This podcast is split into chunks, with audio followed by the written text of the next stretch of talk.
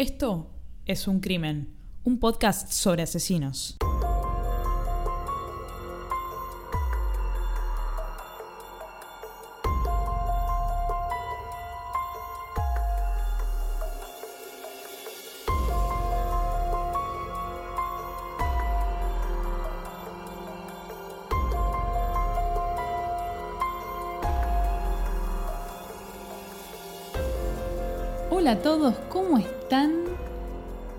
Yo soy Ángeles Yo soy Anabela. y este es el tercer episodio de la tercera temporada de Es un crimen. Empecé como empezábamos en la primera temporada, tuve como un- una regresión espacio-temporal. ¿Cómo te va? Bien, bien. En este contexto, ¿no? De pandemia, coronavirus, COVID-19, estoy bastante bien. Se podría decir que bien.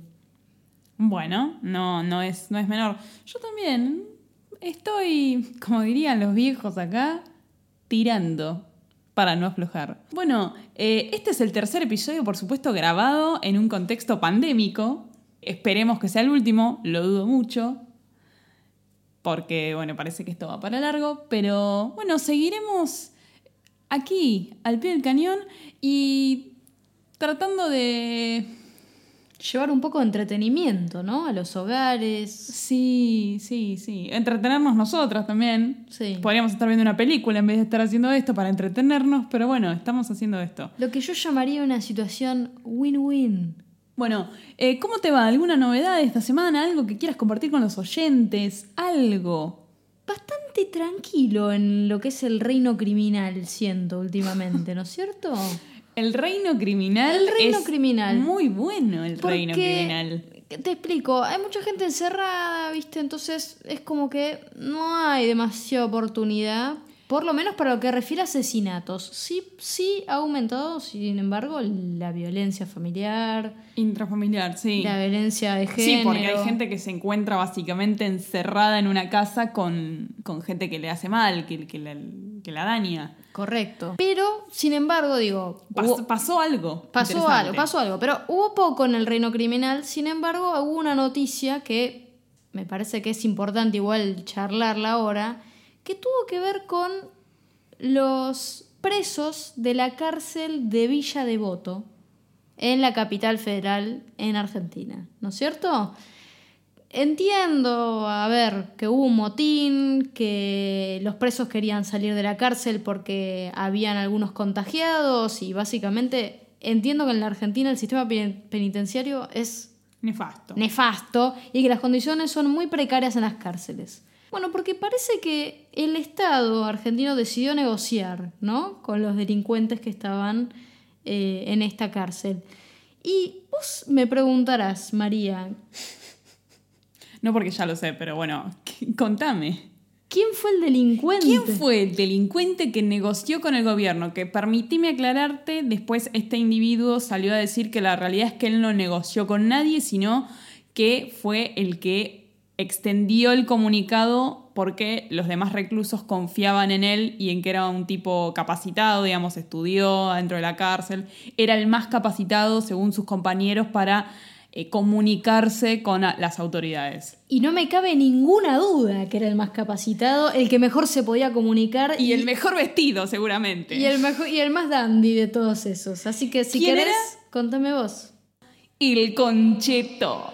El concheto, el concheto volvió a las, a las noticias. Y Bueno. no por haber matado a nadie. Pero si alguien está escuchando, este es el primer episodio que escucha el podcast. ¿Quién, es el, Malísimo. ¿quién es el concheto? El concheto es el protagonista del cuarto episodio de la primera temporada de este podcast. ¿No? Fue, fue uno de nuestros primeros casos que, que trajimos a, a este programa. Honestamente, yo no, la verdad no estoy mirando mucho las noticias, no estoy no estoy muy, muy atenta. Y fueron los oyentes los que me avisaron, los que me arrobaron en las redes sociales, los que me taguearon y me dijeron, mira esto. Yo me enteré por una noticia de un periódico argentino muy famoso, pero lo que me volvió loca es que, claro, yo no me acordaba que el concheto estaba en la, en la cárcel de Devoto. Entonces, cuando vi la noticia dije, ah, pero la puta madre, es verdad, este tipo está vivo.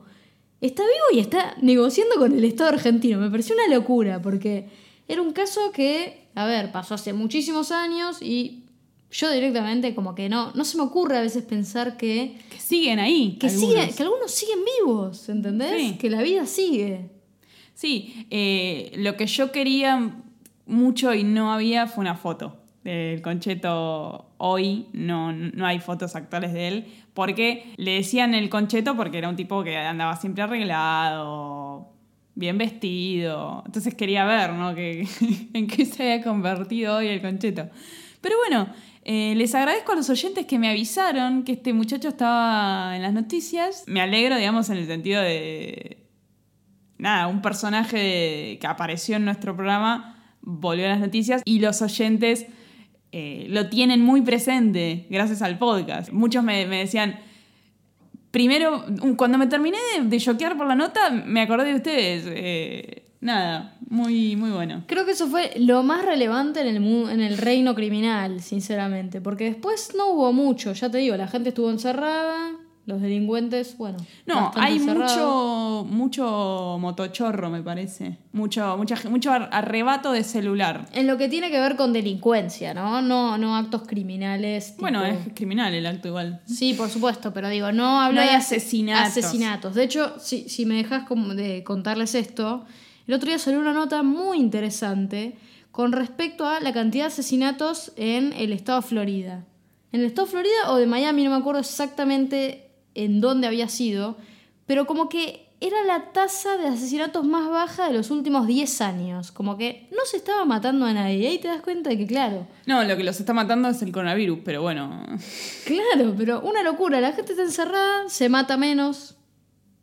Es así, digamos. No, también porque muchos asesinatos suceden en altercados, en la calle, en, boliches, en reuniones, y como la gente no se puede juntar y no se puede aglomerar, no hay lugar para, para los asesinatos, digamos. Lo que sí, ahora me vino a la mente, vi un caso en Estados Unidos, la verdad no me acuerdo dónde, de un tipo que mató a la mujer, a su esposa, y le estaba haciendo creer a todo el mundo, o sea, a sus allegados, que la mujer tenía coronavirus y que estaba aislada.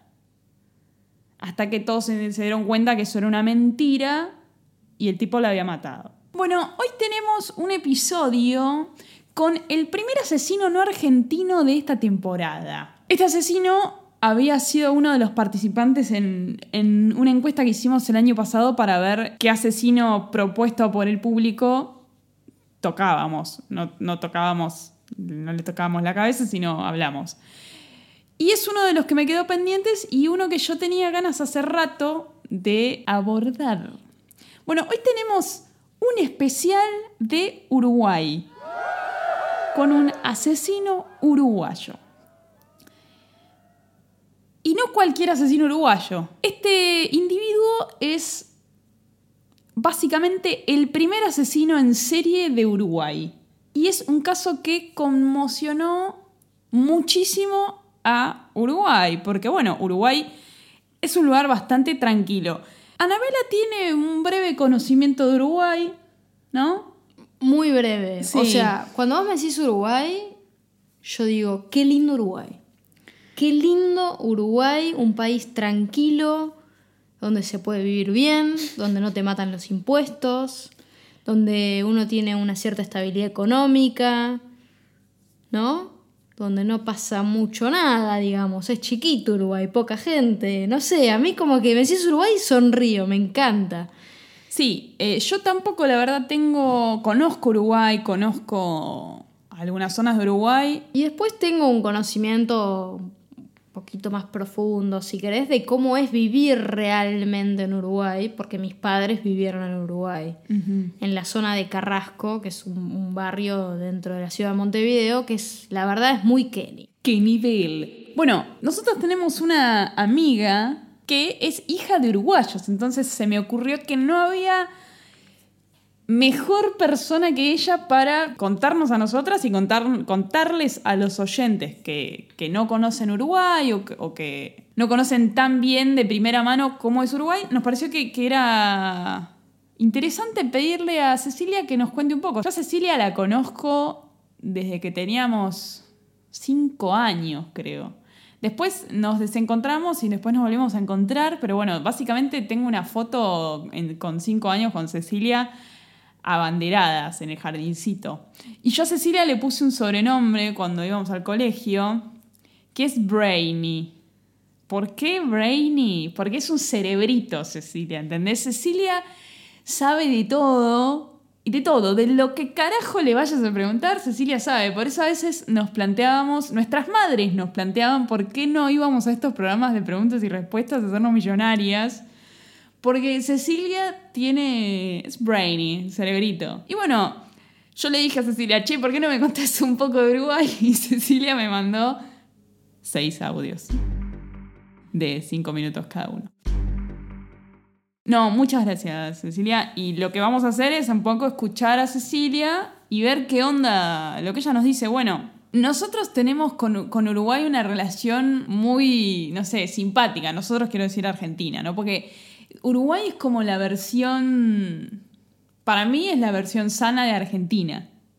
Es como Estados Unidos-Canadá, esa relación que hay, que los canadienses son buenos, amables, cordiales, bueno. Son como la mejor versión de Estados Unidos y Uruguay es un poco la mejor versión de Argentina. Pasa que también nos... A ver, es obviamente una generalización, una aproximación absoluta, porque Uruguay tiene 4 millones de habitantes. Claro, bueno. Nosotros tenemos 44, creo. Claro, es, en tamaño es un poco incomparable. Pero bueno, a ver, vamos a ver qué, nos cuenta Cecilia al respecto de Uruguay. ¿No? Sabemos que en Uruguay, como en Argentina, hubo algún, tipo de inmigración, pero en Uruguay creo que hubo una inmigración eh, un poco eh, afroamericana. Pero bueno, a ver qué, qué, nos, qué nos va diciendo Cecilia.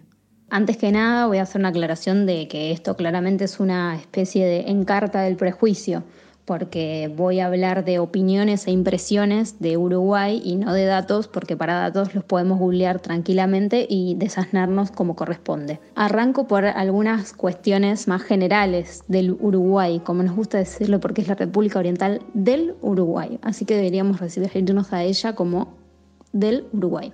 Algo que nosotros no hacemos jamás, es decir, del Uruguay, ¿no? Para nosotros es Uruguay. Y para boludear decimos la República Oriental del Uruguay. Pero el Uruguay, no, no. No, no, no. Eso, bueno, buen punto ahí. Se ve que es como el nombre oficial. Uruguay es un país muy, muy, muy pequeño. Es un país muy, muy chiquito. Tiene aproximadamente 4 millones de habitantes. Tiene algunas cuestiones etnográficas interesantes. Hay una población más grande de afrodescendientes y por otra parte tienen una población muy mayor porque durante la década del 60-70, plena dictadura, muchos uruguayos emigraron. Curiosamente hay muchos uruguayos en Australia, lo cual siempre me llamó la atención y no sabría decir, no sé si es que había alguna facilidad o algo para emigrar a Australia, pero hay una comunidad enorme allá. Ana, cuando, cuando escuchó esto de que hay muchos uruguayos en Australia, me dijo yendo. Y sí. Eh, yo no sabía eso. Yo tampoco, pero es, es, muy fácil pensar por qué. O sea, compartimos el mismo hemisferio, el clima es muy similar. Me faltaría confirmar si existen vuelos directos. Debe haber. ¿Por qué estás tan segura? No sé, porque en Uruguay siento que es todo más fácil. Es todo bastante más eh, fácil, pero no Uruguay no es necesariamente, y especial, específicamente Montevideo, no es un hub. No, no tienen una, un, un aeropuerto donde conectan un montón de, aviones. ¿eh? No es como Argentina. No quisiera pifiarla, pero creo que hay tantos más uruguayos afuera de Uruguay como en Uruguay. O sea, hay muchos uruguayos en otras partes del mundo. Argentina obviamente absorbió mucha de esa inmigración. Bueno, yo soy un claro ejemplo porque soy hija de uruguayos, hay como toda una parte, eh, digamos, en la pirámide poblacional que falta, porque esa gente se fue del país. Entonces hay mucho porcentaje de viejos. Es algo que ahora se está revirtiendo lentamente, pero si miramos la pirámide poblacional es al revés que otros países. Eso de que hay eh, la misma cantidad de gente en Uruguay que uruguayos en el exterior tiene sentido y me hace acordar también a otras, a otras etnias que les pasa lo mismo, que, hay mucha gente afuera. Tiene sentido además. Lo que pasa es que en Uruguay es un país que no tiene tantas empresas, no, no hay tantas oportunidades y sinceramente me atrevo a decir que Uruguay es un país que no le sobra trabajo tampoco.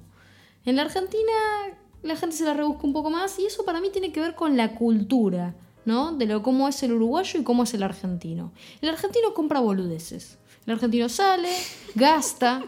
El uruguayo es mucho más recatado, mucho más austero, no gasta en boludeces y eso te impacta obviamente en el consumo. Eso quiere decir que no hay tantas oportunidades. El, otro día con vos teníamos esta discusión, que vos, vos me decías, el uruguayo no se, no se va a tomar un cafecito. Y yo le digo, pero es una mierda la vida así. Yo cuando salgo me gusta sentarme a tomar un café, gastar plata en ese cafecito, en esa pelotudez. Y pero porque sos argentina, sos recontra porteña, pero el uruguayo no, el uruguayo va, toma mate en la playa y ¿qué gastó? No gastó un carajo. Es así. Tenemos un tema con Uruguay también. eh, Tenemos dos temas con Uruguay. Uno es el tango y el otro es el mate, ¿no?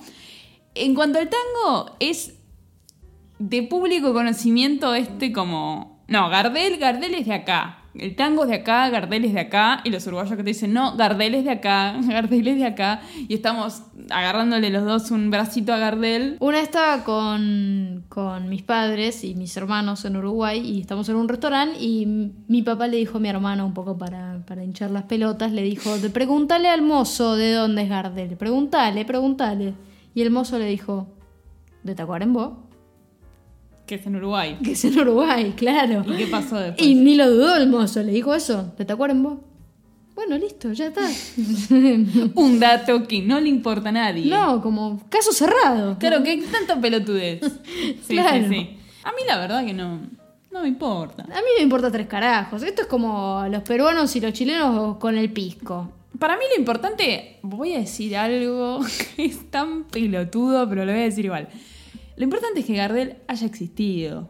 No importa de dónde es. Lo importante es que él pudo compartir su arte con todos nosotros. Y me retiro en este momento pegándome una patada en el orto yo misma. Esa es la parte menos interesante, a nadie le importa. Sí, boluda. El zorzal criollo. Gardel. Zorzal es un ave, por supuesto, que canta muy bonito. Y, y bueno, después está ese dicho de Gardel, cada día canta mejor. A ver, ¿qué, qué carajo nos dice Cecilia sobre Gardel? Bueno, al igual que, la Argentina comparte la pasión por el tango, eh, hay varios exponentes y de hecho está todo el conflicto de si Carlos Gardel era uruguayo o argentino, él decía que era francés.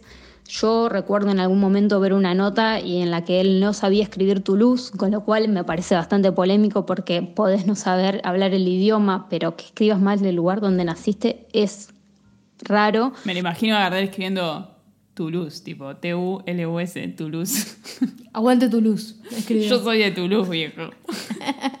Otro, otra cuestión muy fuerte con esto que hablaba antes de la inmigración o, o la presencia de afrodescendientes que hay en el país es todo lo que tiene que ver con candombe. Uruguay se jacta de tener el carnaval más largo del mundo. Son tres formatos de tamboriles, cada uno hace un sonido distinto. Salen las formaciones como para iniciar este carnaval. Después, bueno, hay una parte como más de con chicas con poca ropa danzando más lo que a nosotros se nos viene a la mente como carnaval, porque pensamos en el carnaval de Río, de Corriente, de Gualeguaychú, esa parte. Después hay como otras figuras que también representan este, este pasado de, esclavitud negra. Después está toda la cuestión de, de las murgas y los tablados, que son distintas agrupaciones. Eh, esto, es un, esto es un concurso que se hace, cada una compite, cada, cada comparsa compite y de ahí también salen cantantes a veces. Eh, la verdad que para ser un país chiquito tiene una cultura muy grande.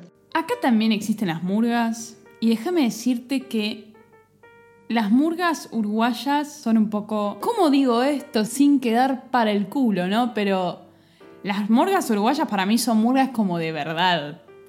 Son como mucho más serias, mucho más pensadas, mucho más. Se me hace que es una murga más académica. Te estás metiendo en un terreno De mierda. polémico. Lo que pasa es que hay un tema acá que yo acá en Argentina detesto las murgas. Lo, lo digo, yo no tengo problema. Cuando llega la época del carnaval y la murga y que uno está acá en, en casa descansando después de trabajar y escuchas tum, tum, la concha de la lora, callate, callate.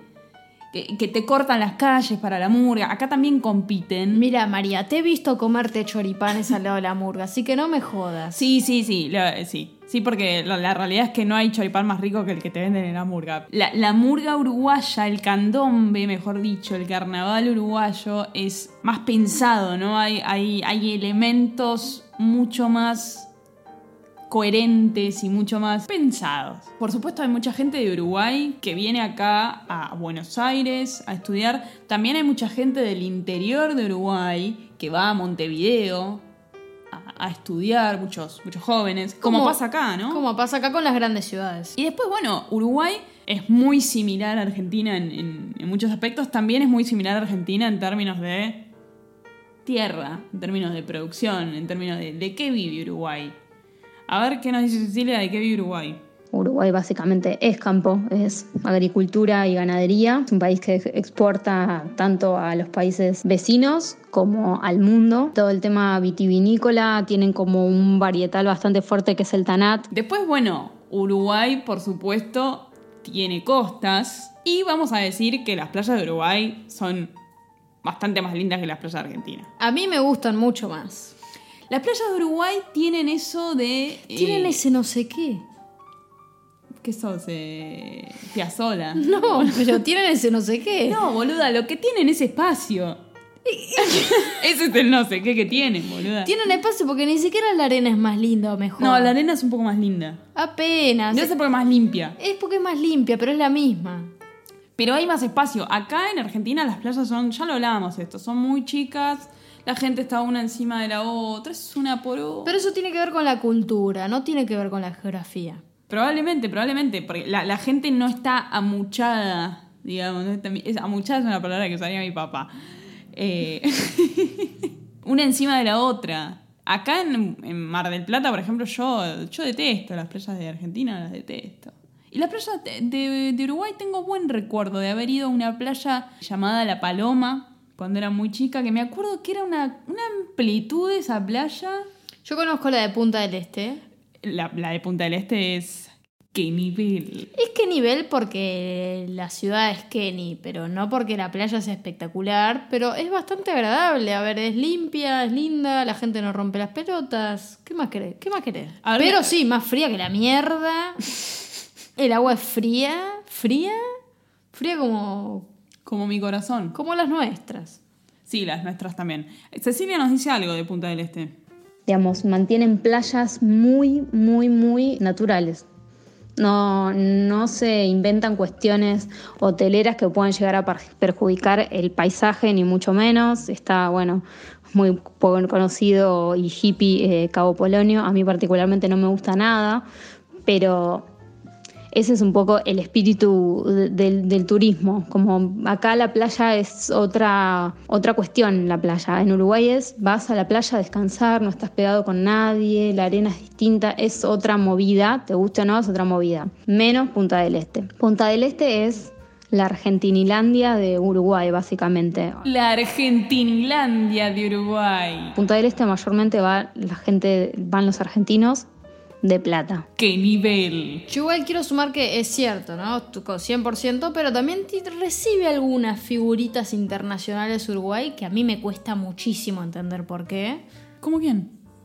Y cada tanto lo ves, a veces te caen los Rolling Stones, a veces te cae Sting, a veces ¿Sabes te cae... por qué debe ser? Porque no, no les rompen las pelotas como acá. ¿Puedo decir que es por eso? Me parece que sí, boludo. Y yo también, ¿sabes por qué es? Te voy a decir por qué.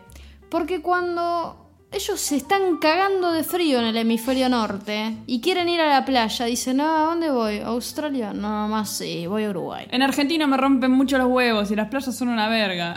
Y se van a Uruguay, es eso, es eso. Particularmente no es el para mí me parece que no es el balneario más lindo, ni mucho menos, ni por sus playas y todo lo, lo que se genera alrededor. Todas las marcas van e invierten y hacen mega fiestas, pero eso básicamente es un show que se hace porque va la gente famosos y de plata de la Argentina. Sí, va, Susana Jiménez, Mirta Legrand, toda la familia de Mirta Legrand, toda la familia de Susana Jiménez, políticos argentinos. Ay, está lleno de funcionarios. Sí, horrendo, sí, sí, sí. horrendo. Yo sí tengo mucha plata, que no la tengo, pero si la tuviese, yo me voy a Ibiza, me voy a las playas de Australia, ¿cómo se llama? Byron Beach, me voy a otra cosa. ¿Sabes lo que pasa? lado. Que en Punta del Este yo siento que hay como algo cuasi sectario, ¿no? Van todos a Punta del Este, se juntan todos en el mismo lugar, hacen esas fiestas en las que se visten de blanco, ¿entendés? Alan Faena. Es, es otra cosa también que es, está cerca. Entonces te tomas un barco y en dos horas y media estás, te vas con el auto y por ahí tardás cinco horas. Y si te querés ir a Ibiza, te tenés que tomar un vuelo con conexión. Es así de simple, queda cerca.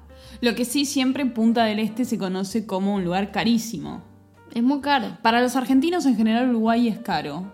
El tipo de cambio no nos favorece. Perdóname, ¿en qué país del mundo el tipo de cambio nos favorece? Contame. ¿En Tanzania? Creo que si salís de la Vía Láctea, tampoco te favorece el tipo de cambio de acá. Después, otra cosa que vos decías antes es que en Uruguay la gente tiene otro temperamento, ¿no? Es muy tranquila, no suele haber noticias muy, muy, muy sacudidoras, como la que vamos a, ver en breve, en este caso que tenemos hoy. Entonces, eso también es, es una característica bastante importante. Uruguay es un país muy, muy, muy tranquilo. La realidad es que es gente muy amable y muy formada en lo político, pero es muy tranquilo el país. O sea, viven a otro ritmo, porque hay otra cantidad de, de- de gente, otros recursos, entonces es tranquilo. Sí, son tranquilos, son tranquilos. Debo decir que yo... Y nosotros somos unos histéricos. Sí. Nosotras encabezando la lista. Especialmente el porteño, ¿no? Acá estoy generalizando. Es el porteño que es un histérico. En el interior está todo más tranquilo. Sí, y después otro tema que yo les decía, además del tango que tenemos con Uruguay, es el tema del mate. ¿No? Que acá también es tipo. ¿Y el mate? ¿De dónde es el mate? ¿Eh? Y un uruguayo te va a decir que el mate es uruguayo y un argentino te va a decir que el mate, el mate es bien argentino. Y la verdad que no tengo la más puta idea, pero sí algo que el argentino no hace, no hace, es ir por la calle o ir a un shopping o ir en el tren o ir donde, ir donde sea tomando mate. El uruguayo tiene una técnica milenaria en la que tiene el termo abajo del brazo, el mate en la mano, todo en, la- en el mismo brazo, ¿no? En la, misma, la mano de ese brazo. Esto lo estás diciendo para que te hagan un meme, ¿no? Vos cebando mate. Y el, y el uruguayo como que inclina un poquito el hombro y se sirve y la otra mano le queda libre, ¿entendés? Sos muy dramática igual. Yo te entiendo, es verdad esta técnica, pero no todos los uruguayos están haciendo la misma técnica para cebar la puta madre. Igual, algo que voy a decir es que es muy paciente el uruguayo. Arma el mate con una paciencia y lo arma y lo, no Le sé, saca el le saca- polvillo. lo sacude, le pone un poquitito de agua y después te dice, no, ahora hay que esperar. No, ¿qué hay que esperar? Dame el mate ahora. el porteño te dice, ¿me das otro? Dame otro. Ya que estás, dame otro. O sea, yo armo un mate, ¿cómo armo un mate? Agarro, agarro el mate, le tiro la hierba, le tiro el agua y me lo tomo. No, y acá hay algo que, que Cecilia quiere desmentir. que van cebando mate por todos lados. Según mi mamá, esto es una costumbre que arrancó en el último tiempo. Cuando ella era joven, esto no funcionaba así. Pero bueno, uno en el imaginario tiene un uruguayo con un mate y un termo bajo el brazo. Es que sí, vos, vos ponele que vas a hacer un psicotécnico para entrar a un trabajo y te piden, bueno, dibujate a vos abajo de la lluvia. Tomando mate. Un uruguayo se dibuja tomando mate abajo de la lluvia, ¿entendés? Y ellos tienen, bueno, una yerba muy famosa que, vamos a decir la verdad, cuando los argentinos vamos de vacaciones a Uruguay nos traemos en la valija unos paquetes de esa yerba porque es muy superior a la yerba de mierda que te venden acá. Digo la marca.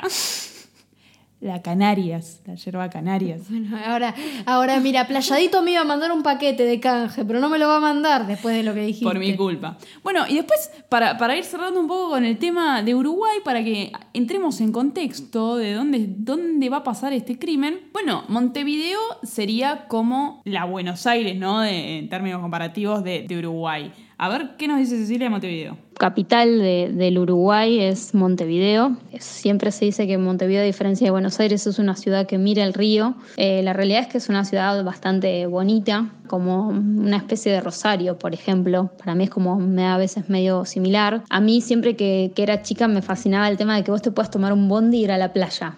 Me parece una locura. Che, terminamos de grabar el episodio y vamos a la playa.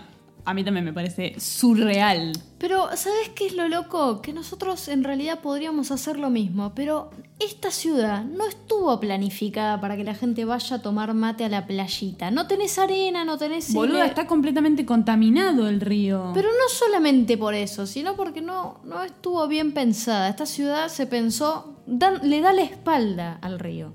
Claro, e- el uruguayo es tan tranquilo que dijo, loco, tenemos que planificar bien esta ciudad para cuando salimos de trabajar no tomamos unos mates en la playa. Está eso está flasheando, pero en, el, en, el, en tu cabeza funcionó así. Lo- los uruguayos hablan muy parecido a nosotros, los argentinos, nosotros. Los porteños. Eh, a, a los porteños. Muy parecido en el sentido de que el, el tono es muy, muy, muy similar. Pero el otro día me pasó justamente que hablé con una chica de Uruguay, usaba el tú. Era como escuchar a un argentino al- diciendo tú. Y era como, ¿por qué decís tú? Decime de vos. Y, y tienen todavía, como que por ahí trata- tratan de conservar un poco la prolijidad en el idioma. Me parece que acá hay un tema que Cecilia por ahí no tocó y, y creo que este es un tema que, nada, amerita más para... Como rueda la pelota el fútbol de Uruguay. Uruguay es muy futbolero y a pesar de tener 4 millones de habitantes, es un país de la puta madre en términos de fútbol. Primero porque tiene dos grandes equipos, Nacional y Peñarol, después tiene otros también, muy buenos. Y el primer mundial, el primer mundial, El primer puto mundial. se hizo en Uruguay, en 1930. Uruguay tiene dos copas mundiales, ¿sí? Sí, fueron hace mil años, pero no importa. Y tienen jugadores de clase mundial. Cavani, Suárez. Forlán. Bueno, Suárez que se está en el tridente del Barcelona con nuestro Messi. Godín, un montón de jugadores. La verdad Sí. que, y a mí me- en ese sentido me encanta Uruguay. Es un- y es un equipo, es un país, digo, que vive el fútbol también con mucha pasión. Sí, sí, sí, son intensos como nosotros. Como nosotros. Y bueno, después en, en Montevideo hay, por supuesto, como pasa acá en Buenos Aires, barrios más acomodados y después barrios de clase media y después barrios un poco más humildes, si se quiere. ¿Querés contarnos un poco de tu experiencia qué nivel en Carrasco? Sí, bueno, un poco ya, ya te había dicho que, que mis padres estuvieron viendo en Carrasco. Carrasco es un barrio muy lindo, muy Kenny. eh, está muy cerca del aeropuerto, o sea, excelente. Ahí me bajo de mi jet privado, voy a mi casa, ¿no? Y tomas unos mates. Tiene un acceso a la playa también muy cómodo. eh, está muy bien ubicado. A mí me parece espectacular y es un barrio que tiene casas más bien bajas, eh, no, tan- no hay muchos edificios, es bastante seguro, tiene mucho verde. Hay unos colegios internacionales por ahí. Colegios internacionales. Y me atrevería, me atrevería a decir que la élite uruguaya, Élite. élite, élite, Élite. Eso es como Gardel que escribe Toulouse. vive en Carrasco. Pero Cecilia debe saber mucho más porque yo tengo una, una foto nada más de esta historia. Obviamente, como todas las ciudades, hay barrios más acomodados y lindos que otros.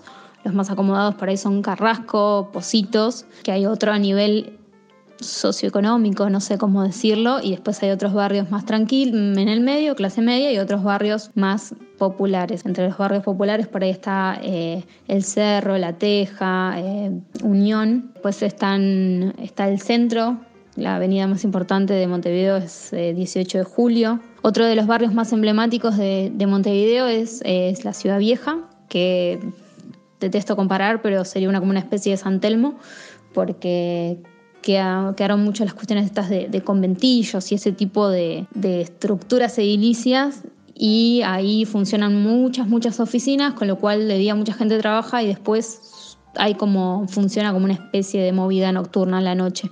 Bueno, ya me parece que tenemos un contexto, Un panorama. un panorama de la puta madre para que entiendan lo que va a pasar ahora.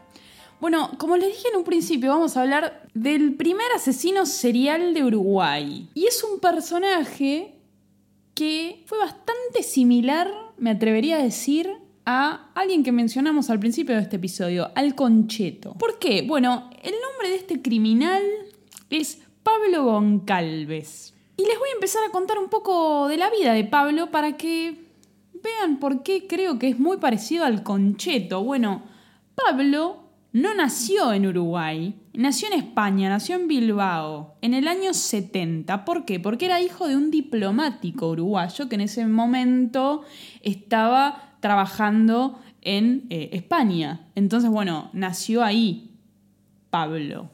Volvieron a Uruguay, Pablo tiene la doble nacionalidad, ¿no? Es español y es uruguayo. Pasó parte de su infancia en otros países, vivió en Suecia, en Perú, en Brasil, en Paraguay, etcétera, etcétera. Y en el año 79 volvieron a Uruguay y volvieron a el barrio Carrasco, en Montevideo. ¿No? Eran una familia acomodada. Acá hay una curiosidad. Pablo hizo el colegio primario en el colegio llamado Stella Maris el mismo colegio al que fueron los rugbyers protagonistas de la tragedia de los Andes, los de la película Viven, los chicos que iban en un avión, cayó en la cordillera y estuvieron un montón de días sin ser rescatados y algunos practicaron, digamos, la antropofagia, se comieron a sus compañeros fallecidos porque era básicamente la única manera de sobrevivir. Y creo que Anabela tiene un dato recontra qué nivel para compartir con todos ustedes. Mi hermana y mi hermano también asistieron al mismo colegio. ¿Querés llamarlos y decir, y, Bárbara, contanos, ¿cómo fue la experiencia en el colegio del primer asesino serial de Uruguay? No creo que tenga mucho para aportar, pero sí te puedo contar que, bueno, que sí, eh, hicieron sus últimos años de colegio secundario en ese lugar. Bueno, esto puede calificar como un dato que no le importa a nadie, un dato que nos importa a todos, no sé evidentemente este colegio era muy famoso en la zona, ¿no? Es que Uruguay es chiquito y hay pocos colegios, o sea. Y colegios Kenny hay pocos también. Bueno, qué lindo. Bueno, después el colegio secundario, Pablo lo continuó en un colegio público. Y cuando terminó el secundario, comenzó a estudiar ciencias económicas. Un pasatiempo que tenía Pablo que le dejaba algunos manguitos es arreglar eh, motos en el fondo de su casa, ¿no? Le gustaba arreglar motos y tenía una pequeña sociedad con un primo, creo, un amigo, no sé bien, eh, en el que se dedicaban a arreglar motitos. Tuvo una novia, estuvo de novio con esta chica hasta el año 91. Y bueno, de repente hacia este año empiezan a sucederse los problemas. En el año 1991, Pablo fue denunciado por una mujer que trabajaba en un hospital acusándolo de eh, violación, ¿no? Resulta que esta mujer un día feriado tenía que ir a trabajar y bueno, había problemas en el transporte público, como suele pasar los días feriados. Entonces, el bueno de Pablo la vio en la calle y le ofreció llevarla hasta su trabajo. Bueno, ella dijo que esto no terminó bien, que él la amenazó con un arma en el auto, que la violó, y ella le, pudo robar la billetera, y es lo que la prueba que le mostró a la policía. Miren, yo le robé esto a mi agresor. Bueno, esta situación eh, no prosperó, fue absuelto en la justicia. Se cree que hubo algún tipo de ayuda económica que pudo absorberlo de esta situación. Este es un tema que no le llegamos a preguntar a Cecilia, ¿no? ¿Cómo es el manejo de la policía, el respeto por la autoridad en Uruguay? Es una buena pregunta. Yo estimo que debe ser un poco mejor que acá, pero depende, no sé, o muy parecido. Bueno, entonces, esta situación quedó en nada para la justicia, pero era un antecedente bastante interesante. Bueno, en el año 92 muere su padre, el diplomático, y es una situación que lo conmueve, eh, es un cambio en su vida, la muerte de su padre, como le pasa a muchos. Bueno, Pablo Goncalves, a lo largo de su carrera criminal, mató a tres personas, a tres mujeres. ¿No? Podríamos calificarlo tranquilamente como un femicida hoy, acá. Bueno, el 31 de diciembre del año 91, o sea, preparándose para la fiesta de Año Nuevo, para recibir al año 92, Ana Luisa Miller de 26 años, una chica jovencita, profesora de historia, era hermana de una conocida tenista uruguaya, Patricia Miller. ¿Tenés el gusto de conocerla? No, lamentablemente. No, bueno. Bueno, eh, Ana Luisa estaba para festejar el año nuevo, como estaríamos haciendo todos. Yo no sé porque tenía un año, así que no me acuerdo, pero seguramente. Eh, Ana Luisa fue a, cenar con su novio a un restaurante de la zona de Carrasco. Y ya para festejar el, año nuevo fueron a, a- a un club, a un festejo, ¿no? A un club de la zona. Terminada la fiesta, fueron a la casa de Hugo, en el auto que manejaba ella, tuvieron algún encuentro cercano, ¿no? Como cualquier pareja. Y a las 8 de la mañana, Ana Luisa se fue a su casa. La cuestión es que Ana Luisa nunca llegó a entrar a su casa, ¿no? Resulta que parece que Pablo la interceptó antes de que llegara, la hizo correr al asiento del acompañante, la golpeó, lo cual la dejó brevemente inconsciente, y le ató las, las manos y los pies con los cordones de sus zapatos. Eran estos cordones, vieron que se usaban hace unos años como de cuero, Sí, tipo, tipo cintita. Bueno, bastante fuertes además, ¿no? Sí, eso es un dato bastante relevante. Finalmente la estranguló y le sacó los cordones.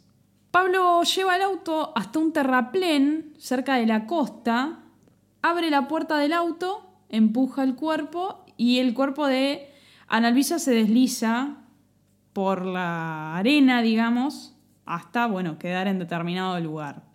Encuentran el auto de Ana Luisa cerca de lo que sería el, el- como tenemos acá el, el Buenos Aires Lawn Tennis Club, allá tienen el Carrasco Lawn Tennis Club.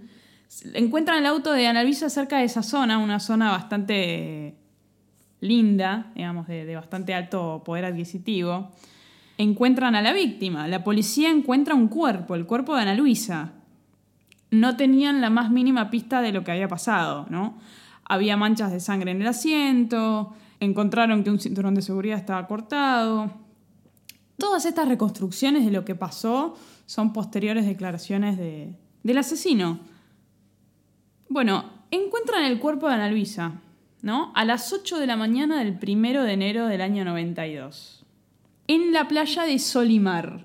Me, me mata el nombre de la playa. Es bastante descriptivo. sí. Sí, evidentemente es un balneario bastante, bastante conocido. Encontraron las huellas de los neumáticos del auto que evidentemente había lanzado el cuerpo de Ana Luisa. Y el principal sospechoso, como pasa siempre, ¿quién era? El principal sospechoso era el novio de Ana Luisa, con quien ella había salido esa noche. Siempre el primero en caer sospechoso es el allegado, porque en general las probabilidades indican que suele ser alguien allegado a la víctima. Bueno, indagaron al novio, usaron el famoso detector de mentiras y no, no había nada que indicara que era él el autor del crimen de Ana Luisa. En las manos de Ana Luisa también se encontraron las marcas de los cordones. Bueno, este era el primer asesinato de Pablo, ¿no? El primero de enero del año 92. Pasa un tiempo y el domingo 20 de septiembre del año 92 también, otra chica, Andrea Castro, de 15 o 16 años, no se sabe bien según los artículos de la época, pero la verdad que no importa, muy jovencita, fue a bailar. Algo bastante normal para alguien de esa edad. Sobre todo en esa época. No sé si en Uruguay sería como acá, pero salir a bailar en el año 92 no era algo Raro. inseguro ni raro. Quizás hoy en día por ahí es un poco más inseguro, acá en, en Buenos Aires por lo menos. Pero me imagino que salir a bailar en Uruguay en el año 92 sería algo bastante normal y tranquilo. Ahora, lo que, lo que un poco me llama la atención, ¿no? De, de estos casos de asesinos seriales. ¿Qué pasa, ¿no? Entre un asesinato y el otro, ¿no? En ese interín. ¿Hizo vida normal? Bueno, algunos. Como sí. que uno dice en el fondo, tiene que haber matado a otra persona, ¿no? En ese, en ese tiempo. Es como, acá me estás hablando de primero de enero a, a septiembre, ¿no? Estamos hablando de nueve meses donde nada, no se conoce otra cosa. Bueno, lo que pasa con algunos asesinos seriales es que ellos lo que dicen a veces es luchan contra esto, contra esta urgencia de matar, creen que matando una vez se les va a pasar, matan esa vez, creen que con eso ya aflojó, digamos, Van a estar bien. van a estar bien hasta que les vuelve a aparecer y después es cada vez peor. O sea, lo que vos me estás a mí planteando es Es como una adicción. Exactamente. Sí. Es como una especie de adicción. Tipo, bueno, con- no, con esta me alcanza. Bueno, nada, reincido. ¿No? Sí, también después eh, eh, hay o una lucha interna con ellos mismos o, o quizás no encuentran la oportunidad exacta para hacerse de una víctima. Porque fíjate que pasaron nueve meses y hasta ese entonces de Pablo nada.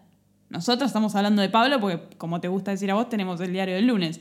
Pero en ese entonces resulta que había aparecido una chica muerta en... eh, una chica que vivía en Carrasco muerta en las playas de Solimar, lo cual... Una locura para la tranquilidad que se maneja en ese lugar. Claro. Y nadie iba a sospechar de este chico, que era un chico bien o un concheto, hijo de un diplomático. Ahora- Estudiaba. Cuando me hablabas un poco de- del asesinato, ¿no? Y, y la playa en Solimar, me hizo acordar a um, lo que pasó con Lola Chomnales. Sí. Que todavía no se sabe quién es. Eh, eh, eh, creo que no- para otro episodio. Por supuesto, pero no se sabe qué le pasó. No, no. Y también eh, eh, este caso fue el caso de una chica argentina que apareció muerta en una playa eh, barra de balizas. En Uruguay, sí. sumamente tranquila, donde no pasa nada, es completamente seguro. Y apareció la chica muerta, con, con signos de, de- de lucha y ese tipo de cosas, y no se sabe hasta el día de hoy quién la mató.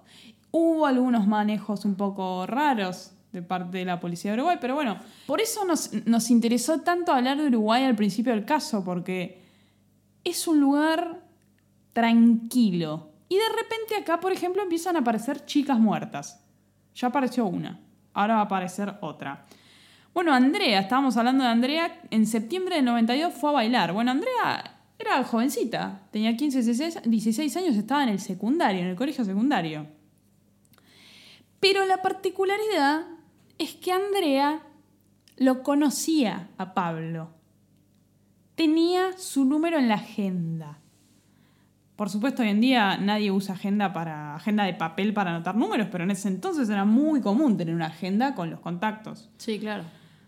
Bueno, ese día se encontraron, charlaron un poco. Él era bastante más grande que, que ella, ella era menor de edad. Charlaron un poco y él le dice, bueno, yo te llevo a tu casa, quédate tranquila. Por supuesto que Andrea nunca llegó a su casa. Y acá va a pasar algo muy interesante. Él la mata, la estrangula. De la misma manera que mató a la otra chica. En el auto. Eh, un claro dato para la policía. Ya. La policía no sabía quién era el asesino en este momento, no tenía ni pista. Está bien, perfecto, pero hay un patrón. Ok, a eso quería llegar. Pero acá va a agregar algo interesante, que es, a ella la mata con sus propias manos y le ata al cuello una corbata verde y blanca, ya muerta. No usa la corbata para matarla, sino que una vez muerta, Andrea le ata la corbata al cuello. Este elemento va a ser muy importante. Y esto es algo que hacen mucho los asesinos en serie también es dejar una marca personal. Mira, loco, este soy yo, te dejo una corbata. Es algo con lo que ellos fantasean. El que los encuentren, el que salga en el diario que encontraron una corbata, el verse en los medios es como llegué. Casi como un sello personal, ¿no? Como Claro, un- exactamente. Sí, un sello. Bueno, una vez muerta, una vez colocada la corbata en el cuello de Andrea, la lleva a Punta del Este, a Playa Mansa, no sé si tenés el gusto. Conozco, es hermoso. sí. Bueno, y entierra el, el cuerpo de Andrea en un pozo que él hace con sus manos. Andrea estuvo meses desaparecida hasta que se encuentra el cuerpo. Entonces ya contamos dos. Uno en enero del 92, otro en septiembre del 92. Déjame adivinar, no pasó mucho tiempo más. Pasó más o menos el mismo tiempo. Ahora estamos en febrero del 93. Un mes después nacería yo. Qué bueno, qué bien que le hiciste al mundo, ¿eh? Bueno, febrero del año 93. Más precisamente el 8 de febrero. Bueno, María Victoria Williams vivía a dos cuadras de la casa de Pablo en Carrasco. Era una chica originaria de Salto. Salto es en Uruguay, justo enfrente de lo que sería Concordia Entre Ríos, Argentina. Ella era originaria de ahí, pero se fue a vivir a Montevideo, porque como nos gusta decir, Dios atiende en Buenos Aires o en Montevideo. Ella estaba esperando el colectivo el 8 de febrero del 93 en la esquina de la casa de Pablo, para ir a trabajar. Y resulta que Pablo abre la ventana y la ve. Y ahí empezó a hacer el show de Pablo. Sale de la casa muy compungido y le dice, disculpame, mi abuela está muy enferma y le acaba de dar un ataque. ¿Me venís a ayudar? Necesito que me ayudes a llamar a la ambulancia. Le hizo como un... Una película. Sí, como una película. La chica, por supuesto, uruguaya, buena gente, le dijo que sí. Le dijo, dale, vamos. Le dijo que sí. Bueno, entraron a la casa de Pablo y él le dijo, ¿podés llamar a la ambulancia mientras yo voy a ver a mi abuela arriba? Y ella le dijo, dale, dale. Acordate que teléfono fijo en ese entonces, no había celular. Entonces ella agarró el teléfono fijo, estaba llamando a la emergencia y él la ataca por la espalda. Ella cae, queda media inconsciente. Él le pone una bolsa en la cabeza de nylon, se la ata al cuello y termina de matarla. Se deshizo del cuerpo en un parque cerca de ahí, llevó el cuerpo en el auto. ¿Y qué pasaba? Victoria iba a ir a trabajar y no llegó al trabajo. Entonces hubo una comunicación entre la familia de Victoria y la gente del trabajo diciendo, che, no- nunca llegó ella acá. Y la gente, la familia dijo, ¿qué? ¿Cómo? Bueno, empezaron a buscarla.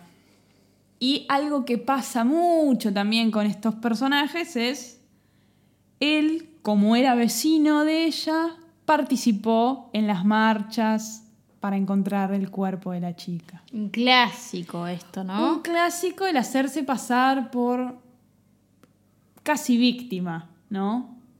Perdimos a una vecina, la vamos a buscar entre todos y resulta que tenés adentro del mismo grupo que intenta encontrarla al asesino. Bueno, finalmente la encuentran. Este último crimen, el de María Victoria, fue el que ayudó a destapar los dos anteriores. Sobre todo el primero, porque del primero no había ningún tipo de indicio. La policía empieza a encontrar elementos que lo acercan a Pablo a las víctimas. Por ejemplo, estaba en la agenda de Andrea, vivía en la cuadra de la cual desapareció esta última víctima y finalmente fueron dando con él. Lo atrapan, lo agarran, como nos gusta decir acá, lo agarraron. En Brasil. ¿Qué estaba haciendo en Brasil? Bueno, resulta que él tenía hermanos que vivían en Brasil, parece, pero él tenía intenciones de quedarse a vivir ahí, Qué casualidad, haciéndose lopa, claro. ¿no? Bueno, lo interrogan muchas horas y él confiesa todo. Incluso confiesa el primer asesinato del cual la policía no tenía muchas pistas. Y él confiesa y da detalles, como siempre decimos, de cosas que solo el asesino puede saber. Por ejemplo, Pablo va a la policía a la escena del primer crimen, el de la playa Solimar, y la policía le dice, bueno, explícanos cómo tiraste el cuerpo acá. Él le dice, bueno, dame un patrullero. Agarra un patrullero, lo maneja, estaciona el auto de la forma que él había estacionado su auto, tiran una bolsa desde el auto, cae como estaba el cuerpo, digamos, solo el asesino podía saber cómo estacionó el auto para que el cuerpo caiga así. Después hay otra cosa interesante, la corbata, ¿no? La corbata blanca Del- y verde. Del segundo caso. Cuando allanan la casa de él, encuentran dos corbatas de una determinada marca que en este momento no, no conozco, pero parece que eran de marca, eran corbatas que nivel, y eran corbatas que se vendían en paquetes de tres. Yo no te puedo creer que una promoción. ¿Cuántas corbatas encontraron en la casa de Pablo? Dos. Exactamente, y eran del padre fallecido. ¿Por qué eligió la verde y blanco? No sé, pero curiosamente, algo que salió en muchos medios es que había una foto de Pablo cuando era chiquito con una corbatita muy parecida. Pero básicamente cuando encontraron las dos corbatas, un paquete que tenía tres corbatas, encontraron dos, una estaba en, el cuerpo de una de las chicas, esa fue una de las pruebas más incriminatorias que hubo contra él. ¿Qué pasa? La identidad del asesino se conoce, ¿no? A estos crímenes la, la opinión pública le empezó a poner el siguiente nombre, los crímenes de Carrasco, ¿no? Porque imagínate, año 91, 92, 93, empiezan a aparecer tres chicas muertas en ese barrio, la, gente estaba aterrorizada, pensaban que el asesino iba a ser un, no sé, un alienígena, no sé. Pero lo que no se esperaban es que iba a ser el hijo de un diplomático que vivía en Carrasco en una cuasi mansión, que tenían dinero. Básicamente lo que pasó con el concheto. La gente, vamos a decirlo así porque la gente, lo siento, es prejuiciosa. No sé si está bien o está mal, la gente es prejuiciosa, esto es un dato, no una opinión. Estaba esperando que apareciera, no sé, un pordiosero, un, una persona De mala calaña. de mala traza, de mala calaña. Y les apareció este chico, el hijo de un diplomático muy conocido en Uruguay. Claro, un chico bien, que es lo que nos gusta decir. Bueno, además de confesar los crímenes, confiesa que tira las pertenencias de las chicas en un baldío, en un barrio por ahí. La policía va al lugar y efectivamente se encuentra con todas estas pertenencias. Y los tres crímenes eran casi iguales en forma de operar. ¿No? Dos en un auto, uno no, pero los tres fueron estranguladas con sus propias manos. Bueno, después usó una bolsa, pero el estrangulamiento era su forma de matar. Como te dije, él confesó en la comisaría, frente al juez, frente al fiscal, frente a sus primeros abogados defensores. Se la pasó confesando. Sí, confesó. Ahora, cambió de abogado. Ah, no, yo soy inocente. Cuando ya había confesado todo, el, el nuevo abogado defensor, a él lo torturaron para confesar. Cuando había 200 millones de pruebas incriminatorias que lo ubicaban en tiempo y espacio en el lugar. Las huellas de los neumáticos de la playa donde él tiró el cuerpo eran los neumáticos del auto de, de- de él, digamos. El 9 de febrero del año 96 lo condenan a 30 años de prisión. En marzo del año 99, en, el- en la cárcel donde estaba recluido, dos reclusos le dan 26 puñaladas, lo quieren matar. Porque había, siempre pasa en las cárceles que se, se, se, se pelean por la... ¿Quién manda? Bueno, evidentemente había una pelea de ese tipo ahí. Pero bueno, sobrevive a las 26 puñaladas. O sea, bárbaro, no sé cómo lo hizo.